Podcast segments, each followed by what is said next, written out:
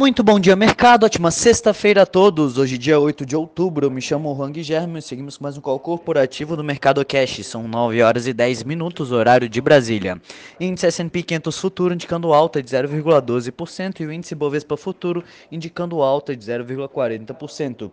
O Ibovespa encerrou o dia de ontem em alta de 0,02, cotado aos 110.585 pontos, terminando assim o terceiro pregão consecutivo próximo do 0 a 0. As bolsas internacionais repercutiram acordo no Congresso americano para ampliar o teto de gastos públicos, o que afasta temporariamente o risco de um calote federal por lá. Saiu dado sobre pedidos de auxílio-desemprego, que atingiram 326 mil na semana passada. O número veio melhor do que o esperado, que previa-se 348 mil pedidos. No período da tarde, os preços das commodities do setor de energia voltaram a subir, depois que o Departamento de Energia dos Estados Unidos informou que não vai liberar reservas estratégicas de petróleo neste momento. Os preços do gás também voltaram a subir, o alívio com o discurso do presidente russo dizendo que avaliaria ampliar o envio de gás natural para a Europa através da Ucrânia foi temporário. Hoje, os mercados mundiais iniciam um dia estáveis, com investidores à espera do relatório de emprego dos Estados Unidos a ser divulgado agora pela manhã. A expectativa é de que 500 mil novos empregos tenham sido criados em setembro. Na noite de ontem, o Senado dos Estados Unidos aprovou a elevação do teto da dívida em quase meio trilhão de dólares até 3 de dezembro.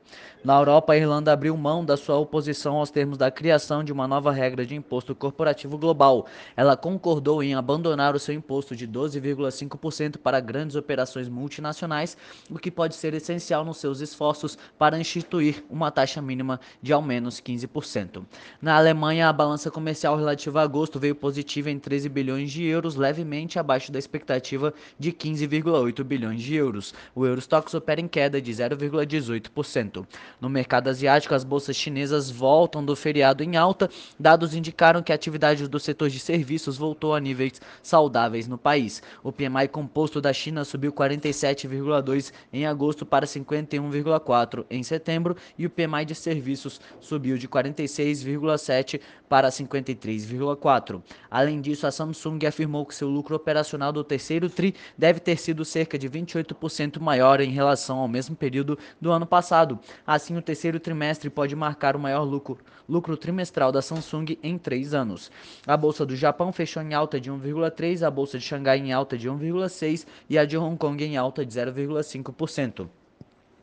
Aqui no Brasil saiu a inflação relativa a setembro com alta de 1,16% frente à expectativa de alta de 1,2% na base mensal. Entre as commodities, os contratos futuros do minério de ferro negociados na Bolsa de Dalian fecharam em alta de 4,8% e o petróleo Brent opera em alta de 0,7%.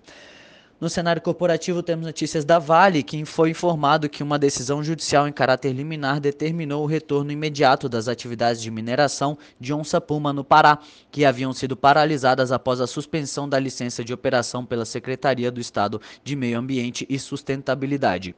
Camil. A Camil teve lucro líquido de 106,5 milhões de reais no segundo tri do exercício de 2021, iniciado em março, uma baixa de 23,2% na comparação ante os 138,6 milhões obtidos em igual período do ano fiscal de 2020. A receita líquida subiu 16% na base anual a 2,2 bilhões de reais.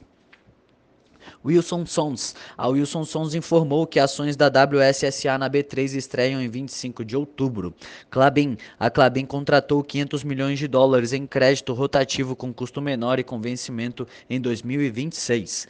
Brasil Agro. A Brasil Agro anunciou na quinta a venda da fazenda Alto Taquari, em Mato Grosso, por 589 milhões de reais na maior negociação da história da companhia, à medida que os preços das commodities agrícolas, especialmente da soja, impulsionam os negócios imobiliários da empresa. Azul. A Azul divulgou os resultados preliminares de tráfego de setembro. O tráfego de passageiros consolidado cresceu 120% ante setembro de 2020. A capacidade, por sua vez, apresentou um salto de 122% na mesma base de comparação. Porto Belo, a fabricante catarinense de revestimentos cerâmicos anunciou nesta quinta que seu conselho de administração aprovou investir 160 milhões de dólares para construir uma fábrica no Tennessee, nos Estados Unidos. A Porto Belo afirmou que concluída a construção vai consumir metade do investimento e está prevista para o final de 2022, fazendo um arrendamento de 20 anos no edifício. Ambev, a fabricante de bebidas, anunciou na quinta a compra de 150 caminhões elétricos da fabricante chinesa GACM Motors. A Segundo o comunicado, os veículos serão entregues até o final do ano e se somam a 100 caminhões elétricos encomendados pela empresa junto à Volkswagen. Eco-rodovias. O volume de tráfego consolidado nas rodovias administradas pela Eco-rodovias subiu 10,7% em setembro na comparação com o mesmo período de 2020. Melius, em parceria com a Capitalis, a Melius passará a oferecer a partir de 2022 um novo cartão com sua marca. Unindo as duas expertises, o Melius será o motor de crédito aplicando sua inteligência experiência e conhecimento do cliente ao negócio, enquanto a Capitalis entra com a infraestrutura e o financiamento da operação. DOTS. A DOTS divulgou prévia operacional no terceiro TRI de 2021 com alta das vendas brutas de mercadorias no marketplace de 76% a 231 milhões no acumulado do ano. Grendene. A Grendene firmou parceria para a constituição de uma joint venture com a gestora 3G Radar. Ela terá como objetivo distribuir e comercializar os produtos da Grendene no mercado internacional.